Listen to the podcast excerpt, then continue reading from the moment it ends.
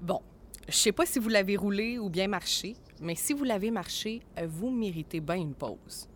Ah, oh, puis même si vous avez suivi mon précieux conseil, je le dirai pas à personne. vous la méritez aussi, cette pause-là. Prenez deux ou trois instants là, pour vous rendre sur le bord de l'eau. Y est-il pas beau, notre fleuve Saint-Laurent, hein? C'est sûr et certain que j'aimerais pouvoir en dire autant du quai du sanctuaire. Mettons que lui a déjà connu de plus belles époques. Puis là, ben vous allez peut-être bien me demander Ben là, Valérie, pour qu'est-ce faire on vient au quai du sanctuaire dans le parcours industriel? Hey, bonne question. non, non. C'est qu'en fait, le quai n'a pas juste servi pour les installations du sanctuaire. Je vous parle de pâte et papier puis de bois qui flottent sur l'eau depuis tantôt. Eh bien, entre les quais que vous avez là, puis l'usine à papier qui se trouve à l'est, on avait quelque chose qui formait comme un enclos pour le bois qu'on avait ici fait sur le fleuve. Permettez-moi de vous expliquer le pourquoi du comment parce que je sais que ça peut avoir l'air un peu compliqué, mais dans le fond, c'est quand même assez simple. On avait dans les belles années quatre moulins à papier dans tout le Grand Trois-Rivières, mais une seule rivière pour amener toutes les pitounes qui descendaient le courant depuis le nord de la région. Contrairement à la CIP et à la Wayagamac qui sont drettes sur la rivière, la Saint Maurice, qui était le moulin à papier juste ici à côté du sanctuaire, pour lui, ben, c'était un peu plus compliqué. C'est bien évident qu'eux ne pouvaient pas remplir le fleuve de Pitoun puis qu'ils ne pouvaient pas transformer non plus le bas du cap en entier en cours à bois.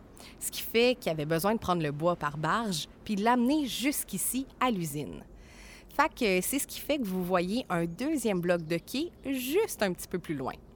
Donc, c'est à l'intérieur de tout ça qu'on laissait les pitounes le temps que l'usine les utilise. Cela étant dit, les plus vieux se souviennent de la première vocation du quai. C'était pour favoriser le pèlerinage. C'est le député Hippolyte Montplaisir qui va faire construire la jetée dans cette optique-là en 1887, puis ça va être un quai assez populaire, merci. À travers les années, le gouvernement fédéral va l'améliorer pour que de plus gros bateaux soient capables d'y accoster. Je pense entre autres là, au navire Richelieu qui arrivait de Montréal puis de Sorel avec parfois jusqu'à 1000 personnes à bord pour venir passer une seule journée au sanctuaire. Il y a aussi des navires qui provenaient de l'Ontario qui passaient par ici. Puis même encore aujourd'hui, il y a des navires dont le Canadian Empress qui font toujours le voyage, mais comme le quai est visiblement pas en état, il accoste au quai de Trois-Rivières et les passagers font le reste du trajet en autobus. Il y a déjà eu un entrepôt, un restaurant, on y pratiquait la pêche euh, sur la glace et on y a même déjà offert des tours de bateaux. Pas les gros, là, les petits bateaux. Il y en a qui se souviennent encore aujourd'hui qu'un pêcheur, Toussaint Toupin, qui s'appelait, amenait les jeunes et moins jeunes à faire une petite virée sur l'eau. Parlant d'une petite virée, on va aller voir où se rendaient les pitounes après leur passage au quai. Remonter le chemin pour reprendre Notre-Dame en vous en allant vers l'est.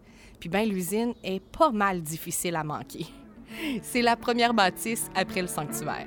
Je vous y attends.